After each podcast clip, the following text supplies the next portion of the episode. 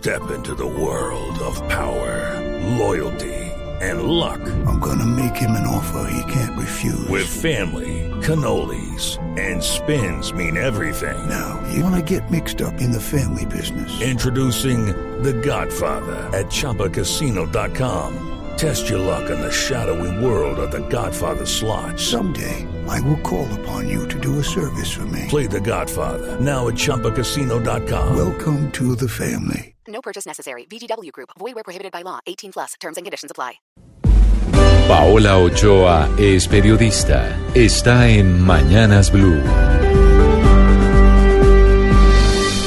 6 de la mañana, 22 minutos, y ya comenzaron a salir las primeras cifras del año. Ayer, precisamente, el DANE sacó el último dato de exportaciones, una cifra según la cual las ventas externas de Colombia en el mes de noviembre crecieron 7.9%, sumando casi 3.350 millones de dólares, con lo que el acumulado del año pasado vaya en 38.400 millones de dólares. Crecimiento de 13% frente al mismo periodo del año anterior, que muestra que definitivamente el mayor precio del dólar ha sido una bendición para los exportadores colombianos que brillan definitivamente en sectores como el petróleo, donde se vendieron 20 millones de barriles solo en el mes de noviembre, gracias no solamente al mayor precio del dólar, sino también a los mayores precios del petróleo en ese momento, cuando se cotizaba unos 10 dólares por encima del precio de hoy.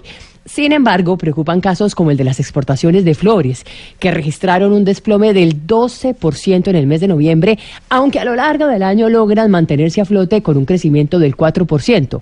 Síntoma de todas maneras preocupante de cara a San Valentín, que es el próximo 14 de febrero en los Estados Unidos y cuya cosecha se recoge en las próximas semanas para comenzar la elaboración de buquets y de otros diseños que le gustan a los gringos y que son finalmente los grandes compradores de flores colombianas con el 80% del total producido, situación que puede obedecer a un deterioro en el clima de los negocios. No obstante, el volumen de flores exportadas sigue creciendo en tamaño y pasó de 230 mil toneladas a 241 mil toneladas a lo largo del año pasado.